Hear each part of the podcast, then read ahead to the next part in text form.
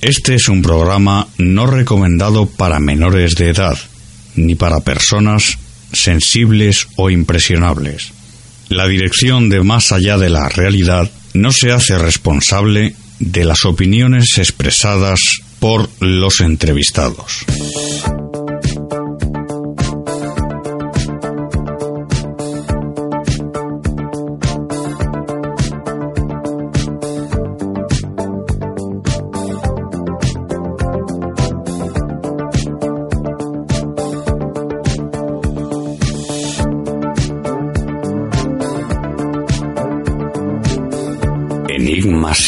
Misterios de nuestro mundo. El misterio en su estado más puro.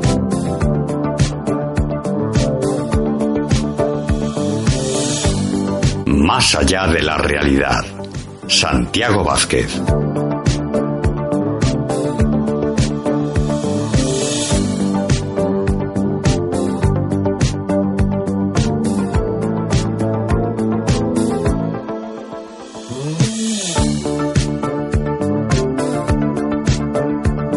Un saludo amigos, amigas.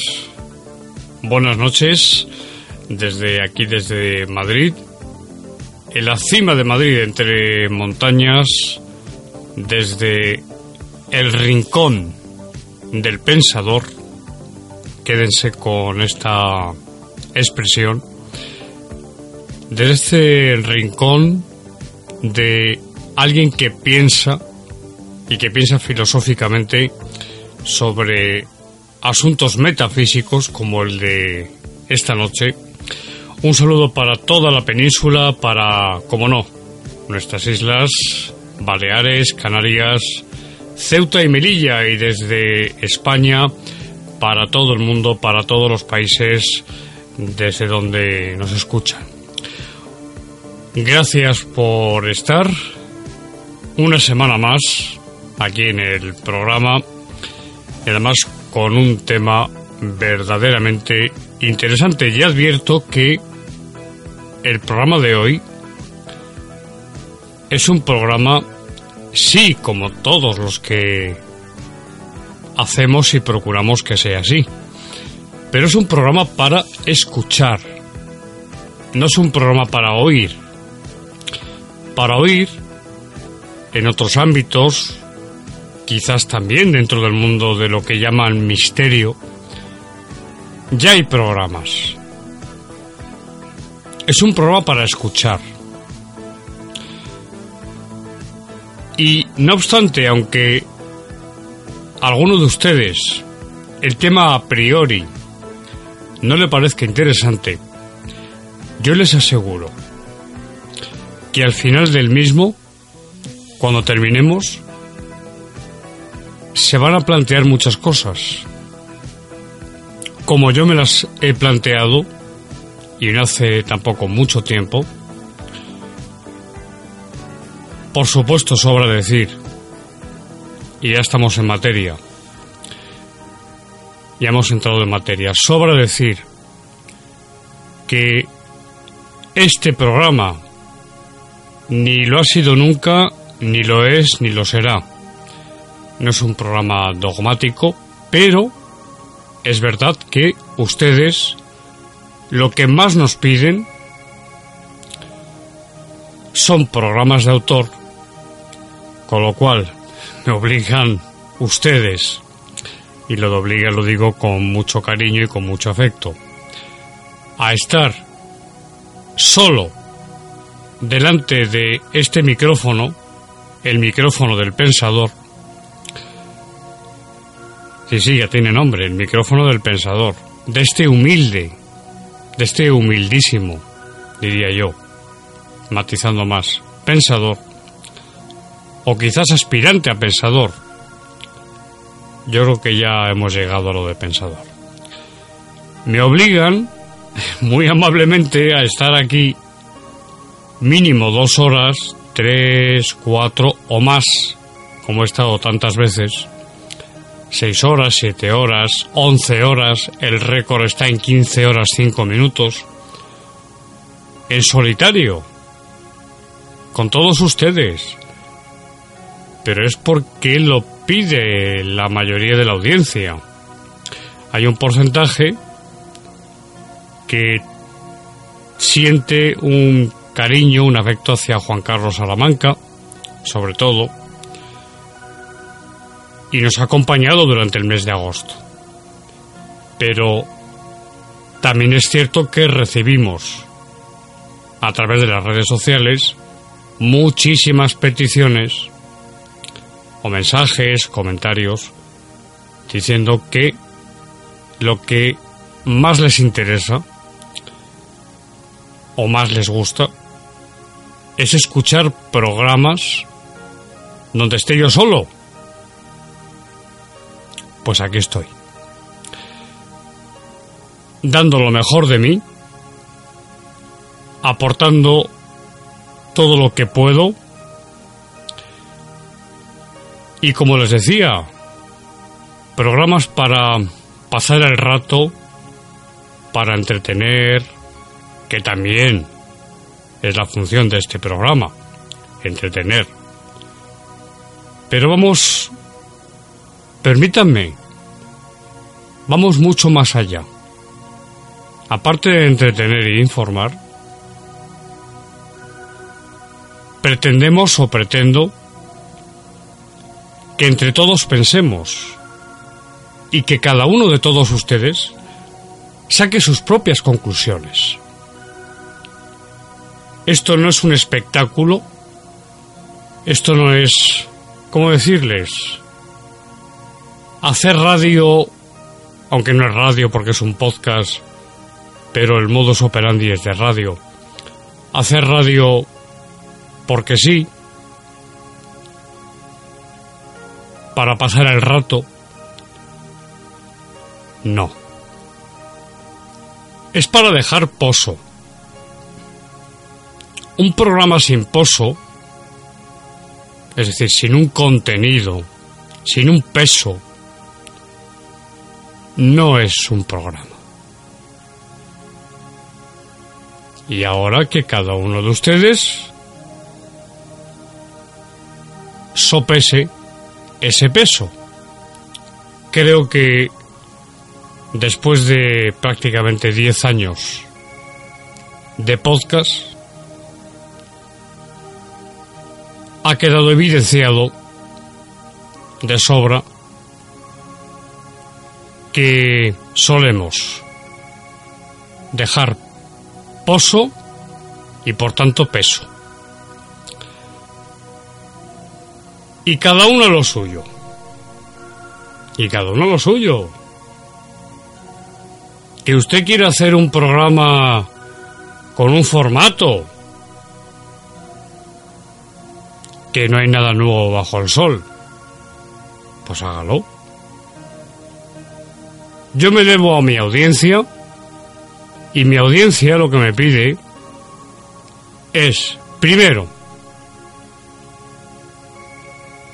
que sea yo el que esté en el micrófono, lo que no quita que de vez en cuando invitemos a algún invitado, valga la redundancia, y en segundo lugar, a ustedes no les interesan los temas que podemos decir pueriles, baladí, superficiales. Eso va más enfocado quizás para una audiencia más joven, aunque nosotros tenemos muchos oyentes que son jóvenes muy jóvenes o muy jóvenes. Pero más allá de la realidad, tiene una audiencia media de personas ya de una edad determinada. Y por tanto quieren pensar. No quieren escuchar humo. El humo no se escucha es metafórico. Esto no es un espectáculo. El espectáculo, la verdadera revolución, se da en el interior de cada uno de todos ustedes cuando escuchan el programa. esa es la auténtica revolución que es la que yo busco, por ejemplo, hoy. Que en su interior, en el interior de cada uno de ustedes, se produzca una revolución. Y se hagan mil preguntas, esto es lo que quiero decir. Y que saquen conclusiones importantes. Porque no estamos hablando de temas que sí que pueden ser muy entretenidos, pero que no van más allá. Sobra decir que cada programa, dentro de estas temáticas y de otras, deportes, magazines, todo lo que ustedes quieran, tienen su formato y hace lo que quieren. Faltaría más. Yo les expongo, sobre todo para los nuevos, cuál es la filosofía de este programa. ¿Les parece que vayamos después de esto con el tema? Miren ustedes. El tema de hoy es muy importante. Pueden escucharlo, por supuesto, no les que para menor duda, les invito a ello. Personas que no creen en nada. Por supuesto, no es un programa religioso, ni católico, ni protestante, ni que pertenece la línea, digamos, a ninguna doctrina. No, no. Cojo el tema y lo analizo. Pero como digo, es que es un programa que pueden escuchar personas que no creen. No digo en la Iglesia Católica o en la Ortodoxa o en el Islam, que puede escucharlo cualquier persona. mayor de edad. Pero es importante esto de mayor de edad, porque ya en los colegios, en determinados colegios, no en todos, se prepara a los niños. A tener el qué, pues sobre todo unos principios, unos valores, que hoy en día, como bien saben, escasean. Y mi obligación, como comunicador, como intelectual, como pensador, y todo eso abarca mis conocimientos, que me queda mucho por aprender y por saber, de diferentes disciplinas, mi obligación es exponerles a ustedes este tema y conforme vayamos leyendo, ir reflexionando y haciendo preguntas y si hay respuesta para ellas, se aporta. Pero, repito, que este no es un programa para borregos, que ya demasiados hay, en España y en el mundo. Este no es un programa para borregos.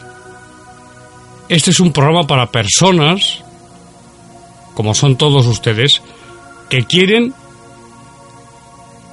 escuchar, que quieren llegar a conclusiones, que quieren hacerse preguntas. Para otras cosas, ya hay quien las hace. A mí, desde luego, esa rama, ni estoy llamado a ella, ni tengo vocación para ello, y no me interesa en absoluto. A mí lo que me interesa es que ustedes, cuando termine el programa, piensen para ustedes o comenten entre matrimonios, que hay muchos que nos escuchan, familias, sí, sí, familias, que se reúnen en torno a una chimenea, como en Valladolid. Un abrazo para Cristina, que es como se llama, Y como ella, recuerdo otro testimonio de este invierno pasado. Qué cosa tan bonita. Una chimenea y en torno a ella la familia escuchando este programa. Más allá de la realidad. Pensando. Y por supuesto, y aquí termino en esta introducción, que cada uno haga lo que crea oportuno, señores. Yo no voy a entrar en cosas que se me han pedido, opiniones que no me interesa, que no me interesa. Me interesa dejar pozo y peso. Y como procuro ser, procuro, como procuro ser un caballero, tranquilamente confío en el Ser Supremo, que sabrá en su momento enseñar a unos y a otros, a todos. Miren ustedes, yo hace, tampoco hace demasiado tiempo, pensaba que el tema de la confesión no tenía ningún sustento bíblico, ni del Antiguo Testamento ni del Nuevo Testamento, veterotestamentario y neotestamentario, es como se dice en teología, poco más o menos que era un invento de la Iglesia. Estoy yo con 25 años, con 30 años, incluso con 35 y con algunos más, pues lo he creído así.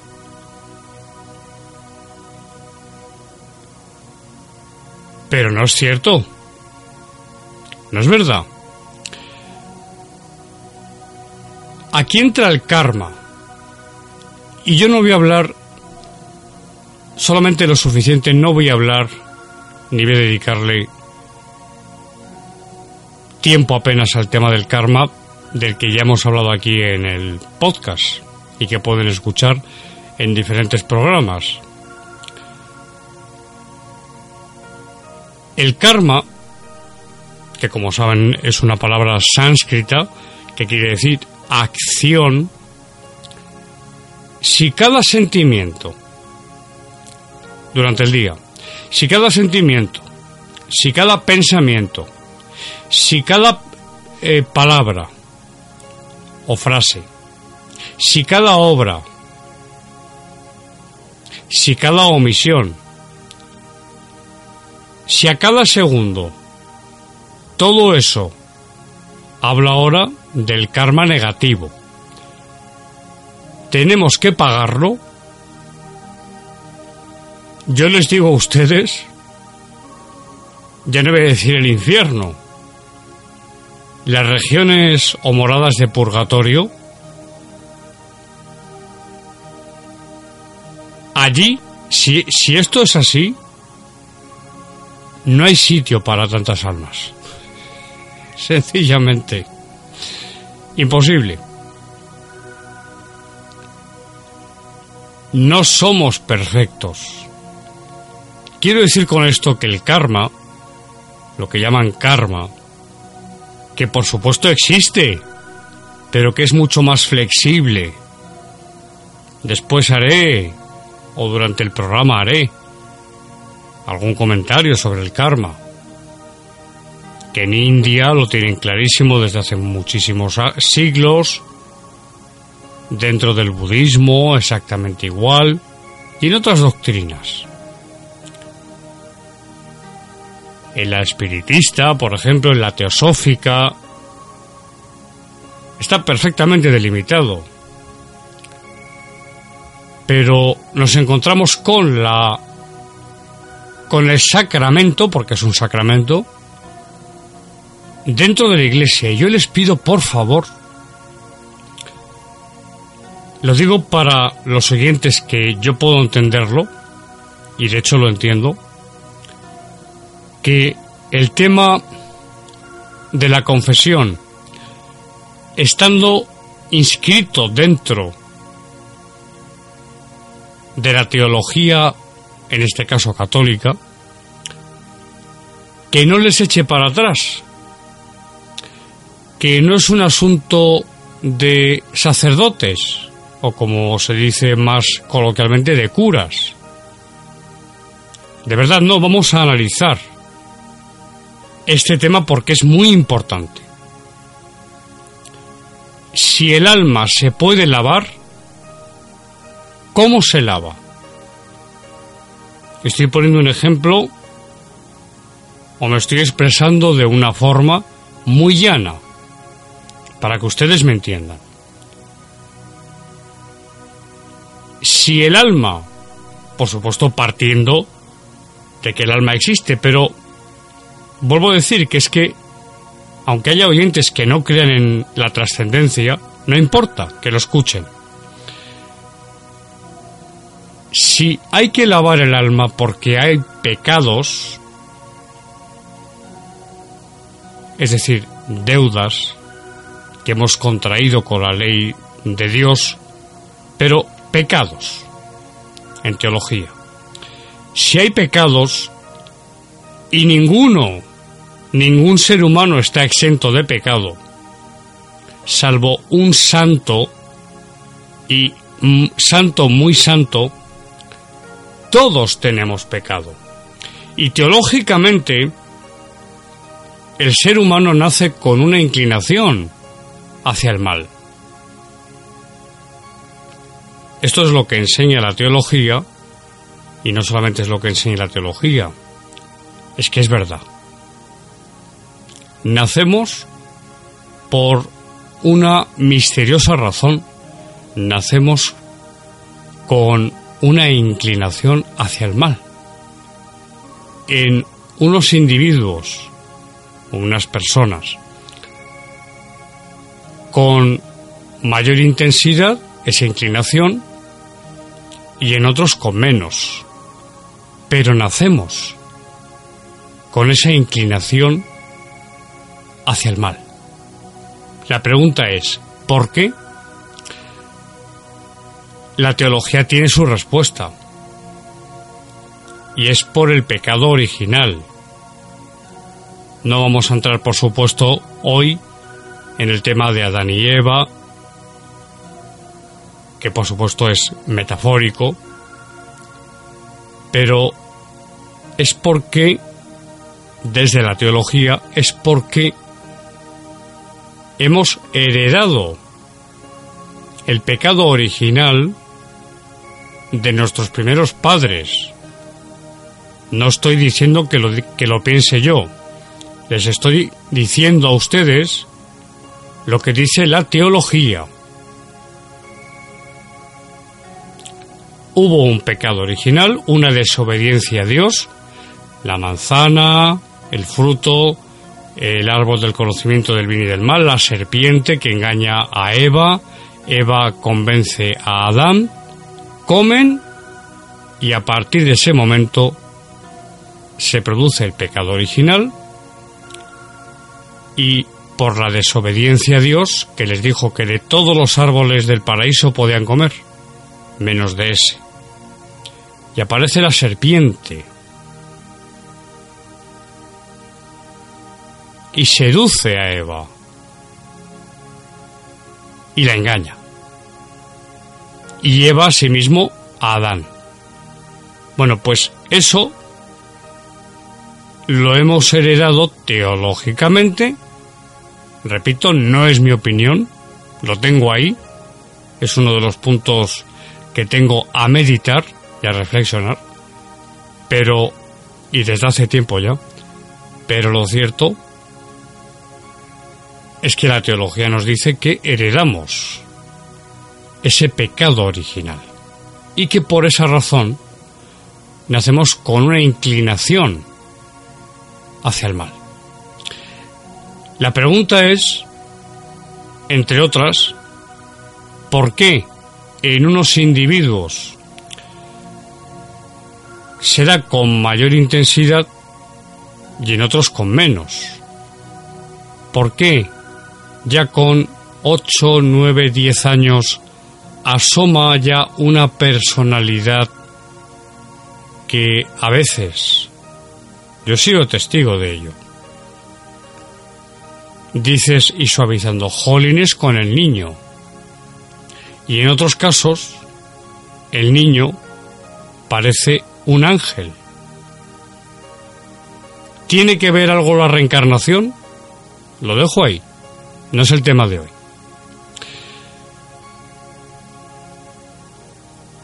Yo les decía que durante años, y me atrevería a decir décadas, décadas, tengo 46 años, voy a cumplir 46 años en febrero, y mi última confesión había sido los 17 años. Con 17 años me confesé. No voy a dar datos y pormenores porque fue muy interesante. Y no hace mucho, a través de una persona muy especial para mí, que obviamente no voy a decir, que ustedes no conocen de nada, pero para mí muy especial, se confesó y yo vi la transformación que había que se había operado en ella, que se había dado en ella. Y me dijo, ve tú también. Y ya no voy a contar nada más, porque esto ya lógicamente pertenece a mi privacidad y a mi vida personal. Pero sí puedo decirles que me confesé. Hice una confesión general, que es como se denomina, de toda mi vida. Estuve con el, con el sacerdote, no voy a decir de qué orden, durante más de media hora y salí de allí como si me hubieran quitado una losa de 10 toneladas.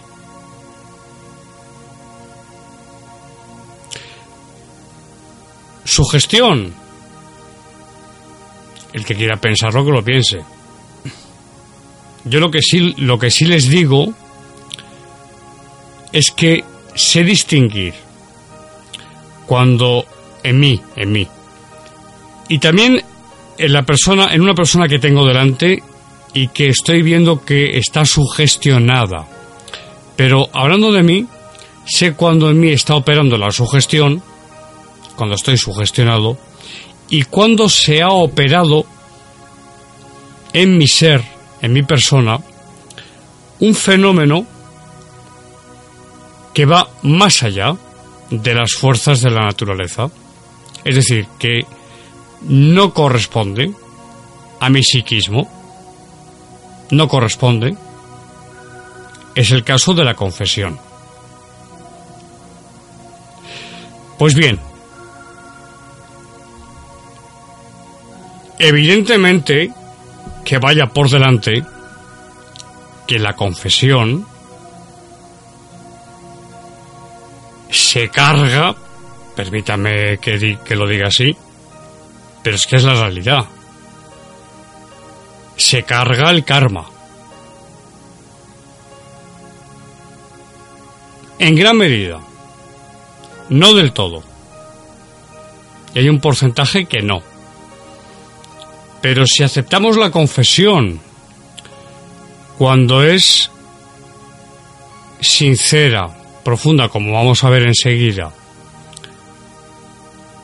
y hay un cambio de comportamiento, y hay un perdón, un pedir perdón, un propósito de enmienda, el karma que estaba destinado a ser saldado en esa persona, queda anulado. ¿Por qué? Porque ha habido arrepentimiento. Y no les habla un santo. Tampoco soy mala persona. Tengo defectos como todo el mundo. Pero sé de lo que hablo.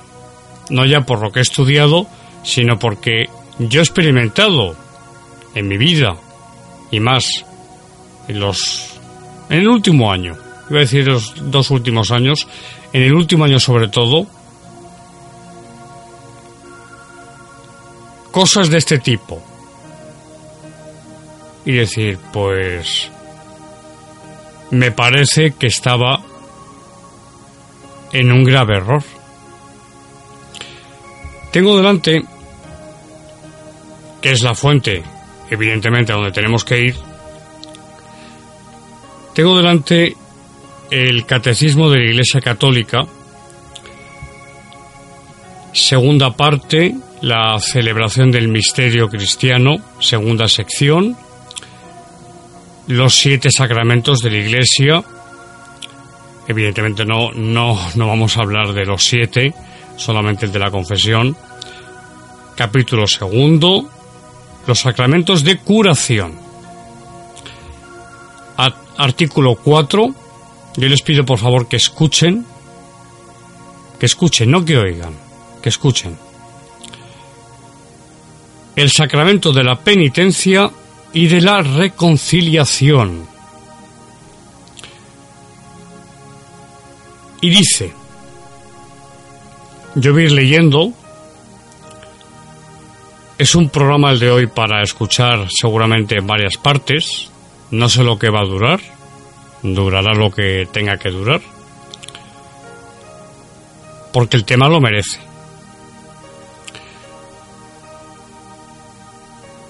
En el apartado 1422,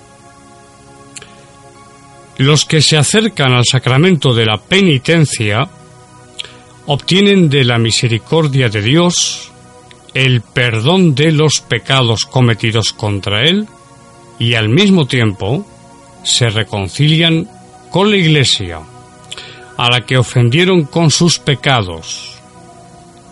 Ella les mueve a conversión con su amor, su ejemplo y sus oraciones. 1. El nombre de este sacramento. Se le denomina sacramento de conversión porque realiza sacramentalmente la llamada de Jesús a la conversión, que aparece en Marcos 1.15, la vuelta al Padre, que aparece en Lucas 15:18, del que el hombre se había alejado por el pecado. Se denomina sacramento de la penitencia porque consagra un proceso personal y eclesial de conversión, de arrepentimiento y de reparación por parte del cristiano pecador. Se le denomina sacramento de la confesión porque la declaración o manifestación la confesión de los pecados ante el sacerdote es un elemento esencial de este sacramento. En un sentido profundo, este sacramento es también una confesión, entre comillas lo pone, reconociendo y alabanza, dice, de la santidad de Dios y de su misericordia para con el hombre pecador. Se le denomina sacramento del perdón porque, por la absolución sacramental del sacerdote, Dios concede al penitente el perdón y la paz. Ritual de la penitencia 46-55. Se le denomina sacramento de reconciliación porque otorga al pecador el amor de Dios que reconcilia. Y cita dos, hay dos citas, una de, de Pablo de Tarso de San Pablo y otra de Jesús. Dice, dejaos reconciliar con Dios. Segunda epístola a los Corintios 5:20 y añade, por otra parte, el que vive del amor misericordioso de Dios está pronto a responder a la llamada del Señor. Ve primero a reconciliarte con tu hermano. Esto lo dijo Jesús. Mateo 5:24. ¿Por qué un sacramento de la reconciliación después del bautismo? Habéis sido lavados, habéis sido santificados, habéis sido justificados en el nombre del Señor Jesucristo y por el Espíritu de nuestro Dios. Primera de Corintios 6:11. Es preciso darse cuenta de la grandeza del don de Dios, que se nos hace en los sacramentos de la iniciación cristiana para comprender hasta qué punto el pecado es algo que no cabe en aquel que se ha revestido de Cristo. Gálatas 3:27. Pero el apóstol San Juan dice también, si decimos que no tenemos pecado, nos engañamos y la verdad no está en nosotros. Primera de Juan 1.8. Y el Señor mismo nos enseñó a orar. Perdona nuestras ofensas. Lucas 11.4. Aquí ya saben que en el original no dice ofensas, dice deudas. Pero aquí la Iglesia Católica en su catecismo dice ofensas. Yo les leo.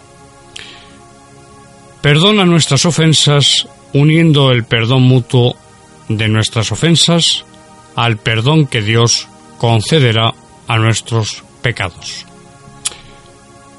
La conversión a Cristo, el nuevo nacimiento por el bautismo, el don del Espíritu Santo, el cuerpo y la sangre de Cristo recibidos como alimento, nos han hecho santos e inmaculados ante Él. Efesios 1.4. Como la Iglesia misma, esposa de Cristo, es santa e inmaculada ante Él. Efesios 5:27.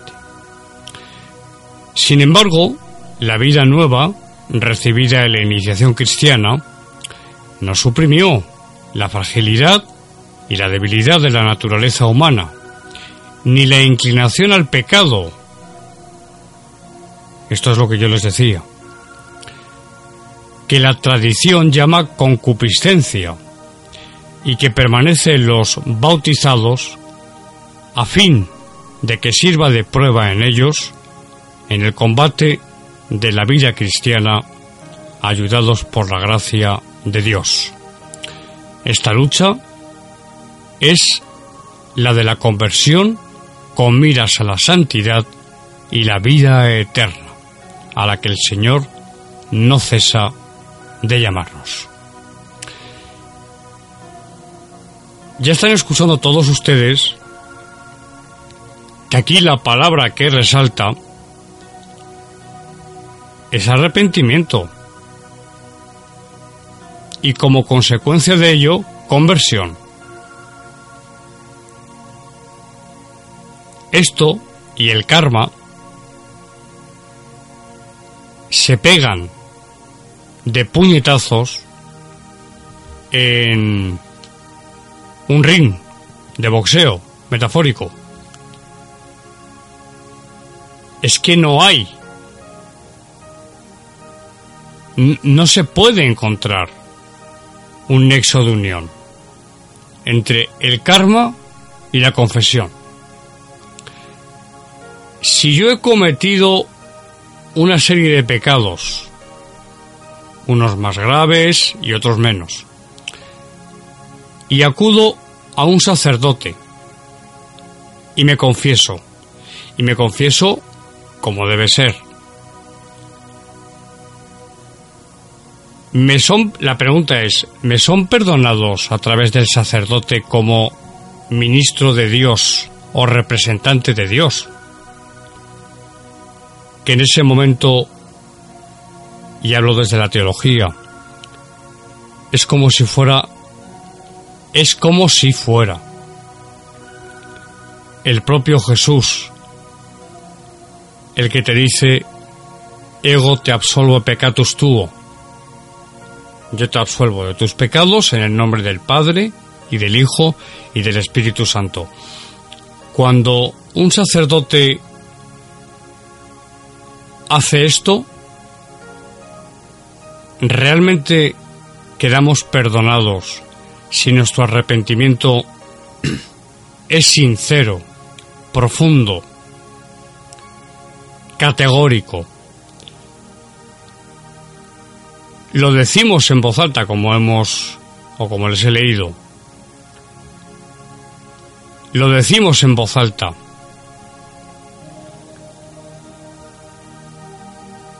Nos enmendamos. Cumplimos la penitencia que impone el sacerdote. Y seguimos caminando en la senda de la rectitud. ¿Dónde queda ahí entonces el karma? Esta es la cuestión. Porque el karma te dicen, ya he mencionado las doctrinas y religiones, dicen que lo vas a pagar sí o sí. Y yo aquí les digo a ustedes que no. Que si la persona se arrepiente, saca una lección, por supuesto.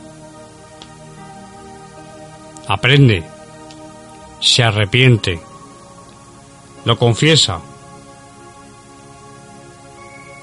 y se enmienda y no vuelve a repetirlo. Esa persona queda liberada de la deuda kármica que ha contraído, que contrajo hace un mes, hace un año o hace cinco. Esta es, en mi opinión, la realidad.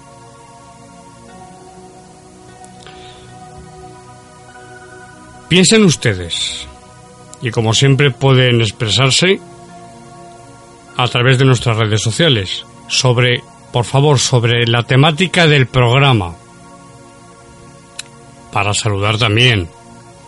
Pero yo les pido que por favor nos ciñamos a, a lo que hablamos en el programa. La conversión de los bautizados. Jesús llama a la conversión. Es verdad. Es cierto. Esta llamada es una parte esencial del anuncio del reino.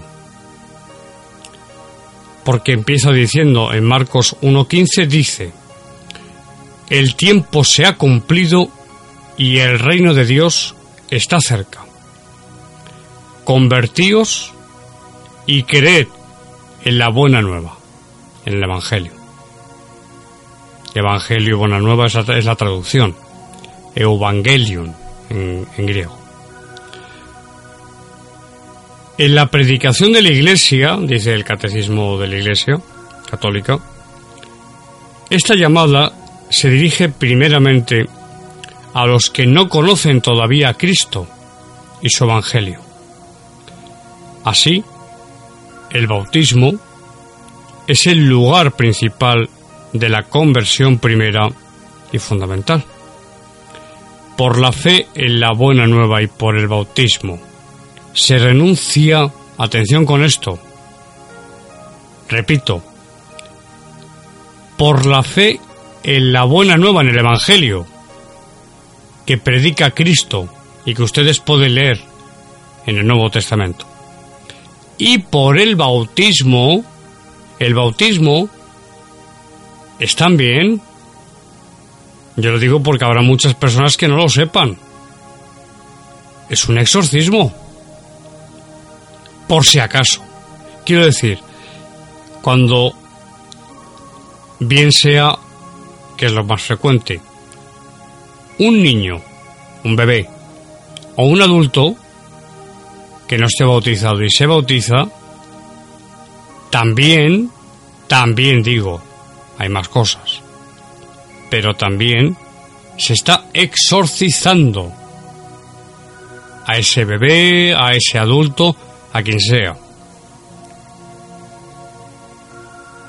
Para que si hay algo de malignidad, de diabólico en esa persona, y en este caso hablamos del pecado original en los, en los bebés que son bautizados, es una forma de exorcismo. Algún día les contaré algo que me sucedió con un libro que merece ser contado en otro programa. Pero justo en las páginas donde se hablaba, donde se habla, lo tengo en mi biblioteca, La fe explicada es el libro de Leo XIII, un libro magnífico, teología, donde se habla o donde se puede leer acerca del bautismo, donde se rechaza a Satanás, donde se expulsa a Satanás en el bautismo, donde al mismo tiempo se produce una protección de ese bautizado ya cristiano a partir de ese momento, ya lo estoy contando, pues se lo termino de contar. Me encontré con como si hubieran arañado con unas garras afiladas las hojas y no son pocas, no son un par de hojas, pero únicamente desde donde empezaba a hablar o desde donde se empezaba a leer acerca del bautismo y de la renuncia y expulsión de Satanás, del diablo, del demonio, a través del bautismo, hasta que terminaba. Unas cuantas hojas bueno, pues esas aparentes garras están ahí. ¿Cómo es posible? No lo sé. ¿Es explicable de una forma natural? Podría ser. Yo no he encontrado ninguna. Ese libro pertenecía, y aunque lo tenga yo en mi biblioteca, sigue perteneciendo a mi querido maestro don Germán de Argomosa.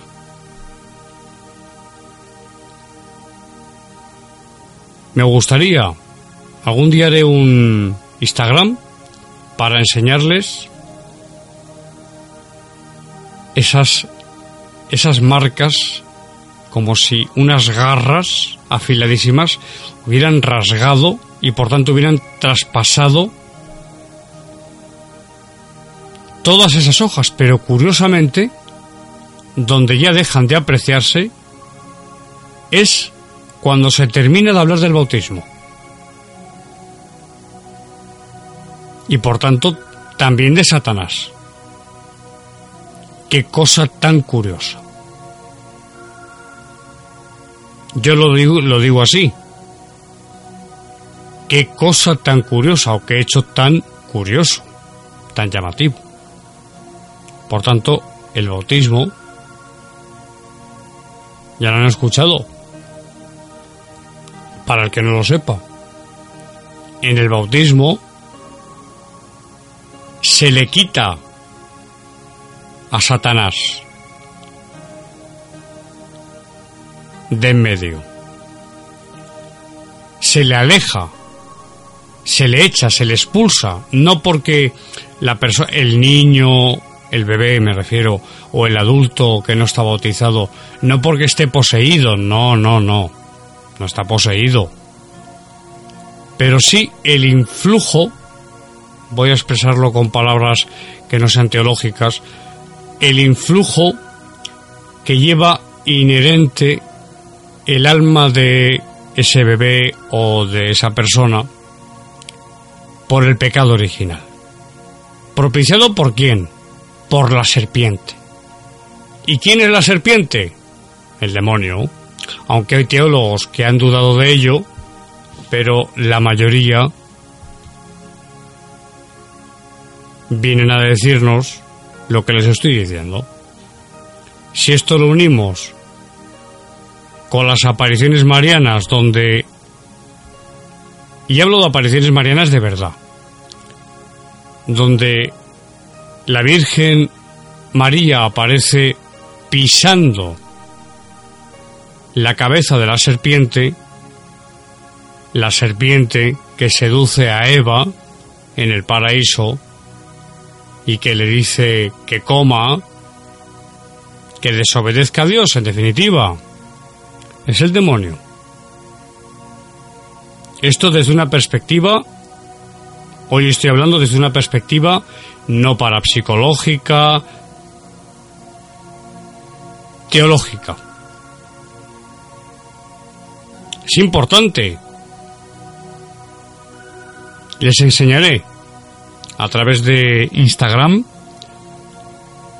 Busquen Santiago Vázquez guion oficial en Instagram y ahí próximamente filmaré durante 59 segundos para que vean con lo que me encontré cuando llegué a ese punto del libro. Es curiosísimo observar cómo esa especie como de señal, señales, como de garras afiladas, empiezan cuando se comienza a hablar del bautismo y de Satanás y cómo pasa, traspasa no pocas hojas y ya desaparece cuando se termina de hablar de Satanás. Luego el bautismo, porque Cristo se bautizó. Independientemente de lo que cada uno piense de Cristo. Para mí, ya saben los que me siguen que yo tengo la convicción, no la creencia, de que es el verbo, como dice Juan, el Evangelio de Juan, la segunda persona de la Trinidad, y por tanto Dios mismo también. Dice, al principio era el verbo, y el verbo o la palabra, pero el texto es verbo. Era Dios. Lo dice así. Cojan un Nuevo Testamento y váyanse al primer capítulo y primer versículo del Evangelio de Juan. Ahí aparece.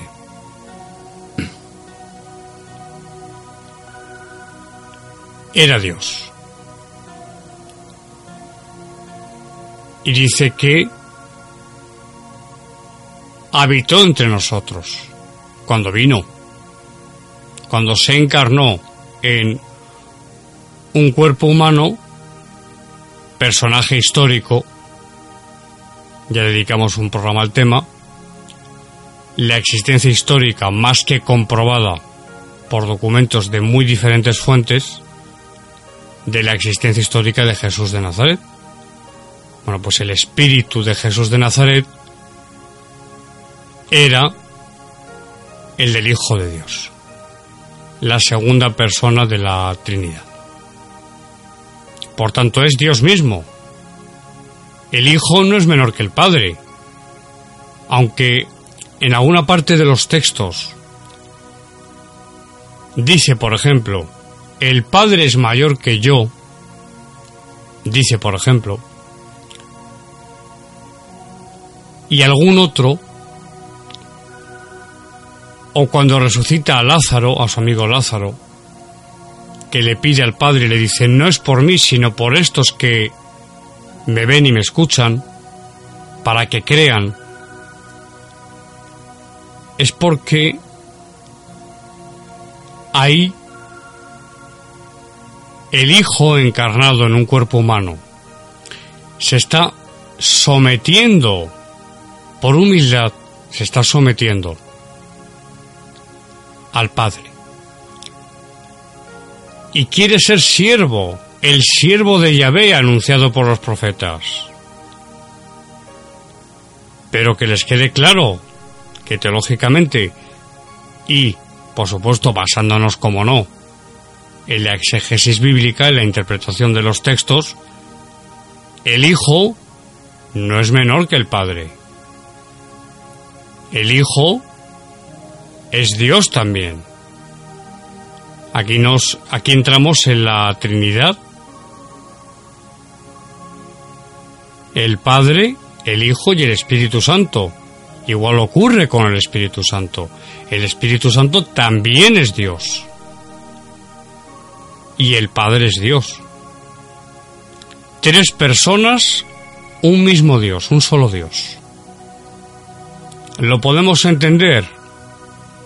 Pues si alguno de ustedes Dios le da la gracia como don sobrenatural para entenderlo, lo podrá entender. Y los demás no lo entenderán o a lo mejor lo entienden dentro de un año. Trinidad que por ejemplo el Islam niega rotundamente una y otra vez. Los asociadores llaman a los cristianos. Alá es único y Mahoma su profeta. Esto es lo que dicen los islámicos. Alá es único. No tiene asociados. Pero si es que no son asociados, señores del Islam, que no es que Jesús, que fue el nombre que recibió aquí, el Hijo sea un asociado a, a Dios, engendrado, no creado, de la misma naturaleza que el Padre. ¿Se enteran? Engendrado. ¿Dónde? En el seno del Padre. De su misma naturaleza. ¿De qué naturaleza divina? Engendrado, no creado. Hace una distinción el credo que viene del principio. Viene del principio. Del principio me refiero al principio del cristianismo. Engendrado, no creado. Es decir, no es como nosotros. Hablo de las almas, no del cuerpo. Nuestras almas han sido creadas. y no tienen una naturaleza divina. Estos disparates de la nueva era, de que todos somos Dios en potencia, de que todos podemos llegar a ser como Cristo, miren, por favor, yo les, les sugiero simplemente, manténganse muy lejos de personas que piensen de esta forma. Entre otras cosas, primero porque es mentira y segundo porque lleva la soberbia. Y la soberbia no viene de Dios. La soberbia es el gran pecado del demonio. Nosotros somos almas, creadas por Dios, creadas de una naturaleza que no es la del Hijo, la del Verbo, ¿Qué naturaleza es la del verbo, la del Hijo, la segunda persona? De la misma naturaleza que el Padre, divina, es decir, que es Dios, y fue engendrado en el seno del Padre. Creo que queda aclarado. Y cada uno puede estar de acuerdo o no de acuerdo. Se dice y no, no, no les falta parte de razón. Que de política y de religión que no se hable. Que no se hable. Yo de política de momento no. Digo de momento. Pero ¿por qué yo no voy a hablar de religión? Pero si es el fin de la existencia. El fin quiero decir, no como final, el fin, el objetivo. La meta. El descubrir para qué estamos aquí. ¿Usted se ha preguntado? Usted que me escucha, ¿se ha preguntado por qué existe? ¿Para qué existe? ¿Qué hace aquí? ¿Qué sentido tiene su existencia, su vida? Estamos aquí por una casualidad, un efecto acausado, sin causa. Eso es una aberración, inadmisible, filosóficamente hablando y desde otras perspectivas también la teológica. Por tanto, hablar de religión, en este caso de la confesión, nos va mucho en ello. ¿Por qué? ¿Por qué yo he querido hacer un programa sobre la confesión? Yo se lo digo. Porque cuando te llegue la muerte, o nos llegue la muerte, estoy dirigiendo ahora a los oyentes, pero estoy yo el primero, ¿eh? Entonces no es mea culpa. Yo también tengo pecados. Cuando nos llegue la muerte, nos van a pedir cuentas, como nos decían nuestras abuelas. Te van a pedir cuentas cuando, eras, por lo menos en mi casa, alguna, alguna travesura. Bueno, pues es que es verdad. Ahí tenemos las ECM, por ejemplo, donde ves toda tu vida ya lo hablamos en un programa anterior. ¿Y eso cómo se llama? Juicio particular en teología. ¿Cómo lo, llamó Moody? Raymond Moody, visión panorámica. Revisión de la vida, si es que me da igual, es lo mismo. Si es que es lo mismo. Y ahí vas a ver, vamos a ver todos, toda nuestra vida. Lo que hemos sentido, pensado, hablado, dicho, hecho, las omisiones, vamos a ver todo nuestro comportamiento exterior e interior. Y estás desnudo. Los que hayan escuchado ese programa anterior ya lo saben. Ahí no se puede esconder absolutamente nada. Delante del ser luminoso que no es Dios. Dios está muy por encima. Pero lo ves. Y lo sientes, no solamente es que lo veas, es que lo sientes. Y sientes el daño que has hecho a las personas que has hecho daño. Sientes su dolor. Y también el efecto onda. No solamente lo que has ocasionado con esa persona, sino el daño que has hecho a esa persona o la felicidad, depende, el bien que le has hecho, ¿cómo ha repercutido en terceros? Por eso es tan importantísimo hablar de esto. De verdad, en este mundo enloquecido, que necesita, de verdad, lo he dicho más de una vez, necesita dos cosas. Un psiquiatra, pero un psiquiatra de, de primera categoría, de primera fila. Y un exorcista, el mejor que haya. ¿De verdad? ¿Dónde vamos? ¿Pero dónde vamos? Hay un porcentaje, el 30%, siendo generoso, que se salva. ¿Pero dónde vamos? Pero si es que cuando te mueras, tu maravilloso teléfono móvil con el que te pasas todo el día whatsappeando. Yo no tengo WhatsApp, no lo quiero. Tengo lo que tengo porque tengo que gestionar las cosas de, del programa y otras y alguna otra cosa más. Pero yo estar enganchado todo el día a un a un aparato para cosas muy puntuales, pues puede ser muy útil. No digo que no. Pero yo es que venía el otro día en el autobús o en el metro. Me gusta además moverme por, por, el, por el metro, me gusta.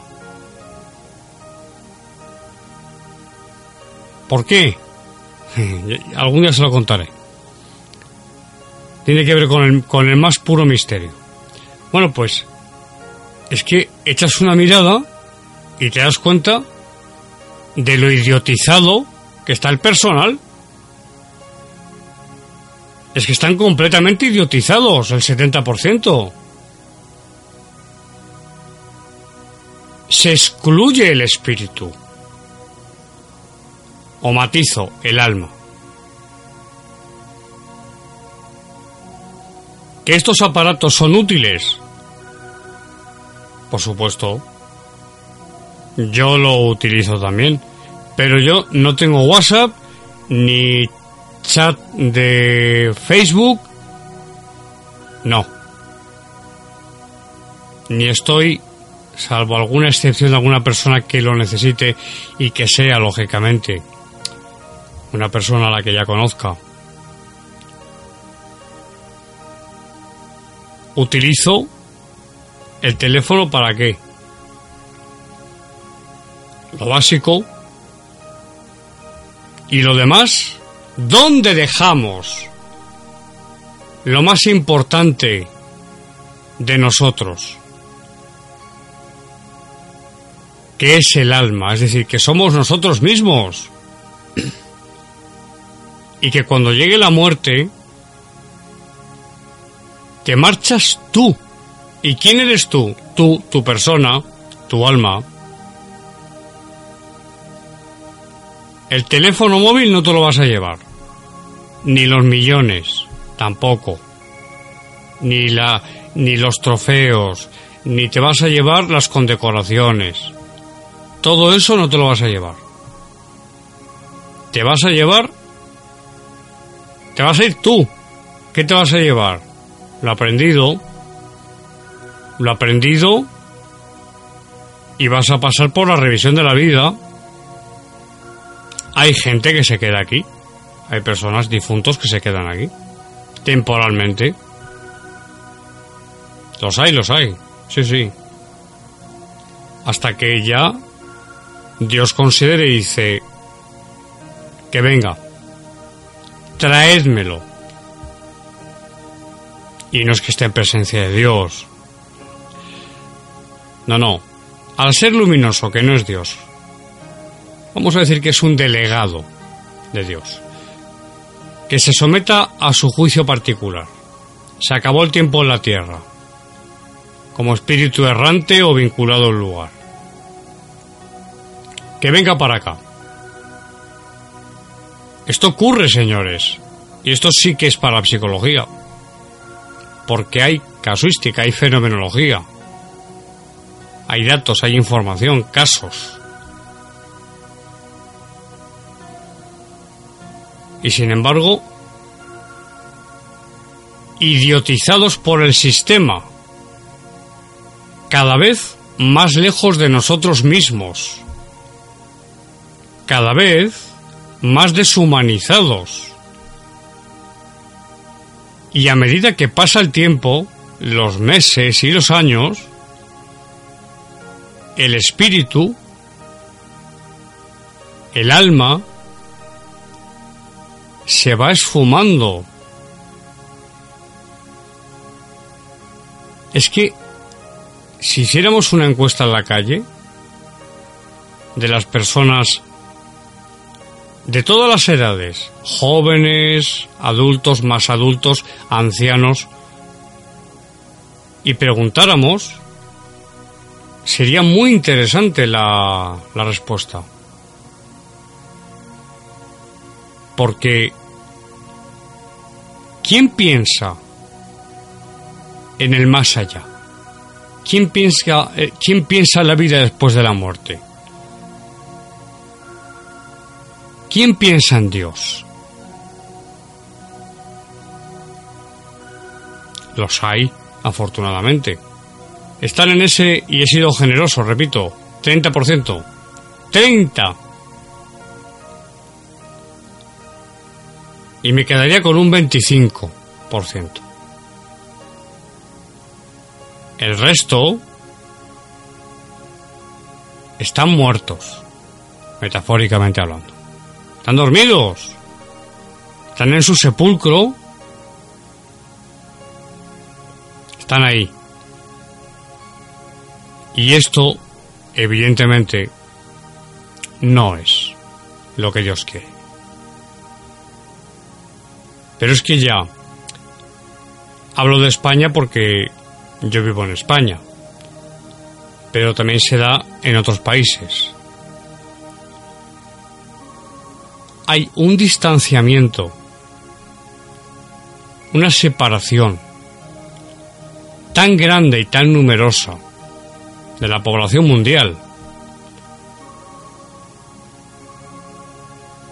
de Dios, que cada uno le llame según sean sus creencias, que verdaderamente es difícil encontrar a personas que verdaderamente creen. Creen y, y muy importante, y que practican las enseñanzas de, me da igual, de, quien sea. No necesariamente Jesús, aunque para mí Jesús es el Hijo de Dios que para otro es un profeta y le hace bien, perfecto. Para otro será un avatar. Pero si le hace bien, me parece estupendo. Yo tengo clarísima la naturaleza divina de Jesús. Eso no me lo quita nadie, salvo Él. Y Él no me lo va a quitar. Por eso el ir a un sacerdote, como he escuchado tantas veces, igual que seguro que muchos de ustedes, y te dicen, sí hombre, a un cura le voy a contar de mis pecados.